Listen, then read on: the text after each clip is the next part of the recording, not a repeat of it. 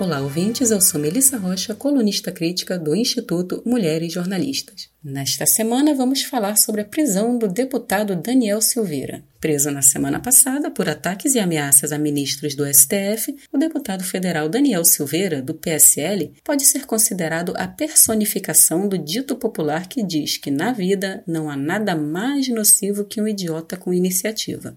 Alto, marombado e dono de uma postura intimidadora, que cresce em especial quando o alvo da coação é uma mulher, Daniel Silveira se enquadra no típico pit boy, aquela figura conhecida pela parca capacidade de raciocínio somada ao impulso de querer resolver tudo na base da violência. Sua trajetória é uma mistura concentrada de falta de coerência, oportunismo e zero comprometimento com cada função que exerceu na vida. Aos 25 anos, Daniel Silveira foi cobrador de ônibus, mas acabou demitido e processado de tanto que faltou ao serviço, fazendo uso de atestados médicos falsificados. Em seguida, entrou para a Polícia Militar do Rio de Janeiro, mas sua intenção nem de longe era servir e proteger. O que ele visava mesmo era obter um status de autoridade que concedesse a ele passe livre para burlar as leis que ele mesmo deveria ser o primeiro a respeitar. E nisso, Daniel Silveira não perdeu tempo. Em apenas cinco anos como policial militar, ele colecionou impressionantes 26 dias de prisão, 54 detenções e 14 repreensões. Quando estava prestes a ser expulso da PM, ele se candidatou a deputado e acabou sendo apenas desligado da corporação. Foi eleito em 2018, na onda impulsionada por moralistas que, acredite quem quiser, afirmavam querer expurgar corruptos e oportunistas do poder. Não se sabe por que, então, votaram exatamente em uma corja deles, incluindo na leva o próprio Daniel Silveira. Já como deputado federal, Daniel Silveira passou a dedicar seu tempo polemizando nas redes sociais. Trabalho concreto em prol da população que é bom nada, né?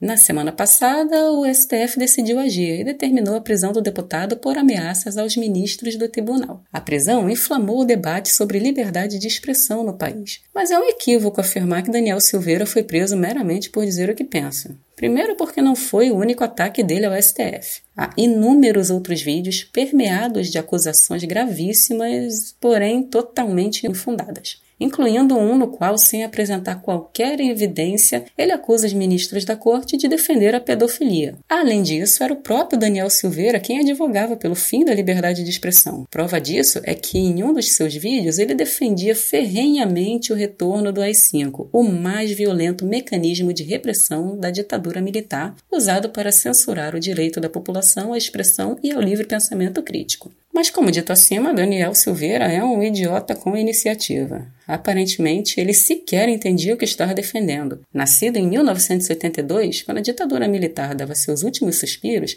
ele parece nunca ter lido um livro de história do Brasil para entender o que se passou durante os anos de chumbo no país. Daniel Silveira ignora o fato de que, se estivéssemos em uma ditadura, ele jamais teria a plena liberdade que tem para falar as asneiras que diz em suas redes sociais. Aliás, em uma ditadura, o acesso às redes sociais nunca seria tão livre como o que temos hoje. Vide o exemplo da China, que controla todo o conteúdo que seus internautas acessam. Como tudo na vida tem um aspecto positivo, a prisão de Daniel Silveira sinaliza uma reação do STF e também dos próprios parlamentares, já que em votação na Câmara eles decidiram manter a prisão do deputado. Na última terça-feira, dia 23, o Conselho de Ética da Câmara deu início ao processo disciplinar que pode levar à perda de mandato de Daniel Silveira. A conferir qual será o desfecho e esperar que o episódio seja um sinal de que finalmente as instituições começaram a colocar um freio no discurso radicalista que tenta a todo custo minar a nossa democracia. Eu sou Melissa Rocha, colunista crítica do Instituto Mulheres Jornalistas. Para contato comigo, basta mandar um e-mail para melissa.rocha@mulheresjornalistas.com.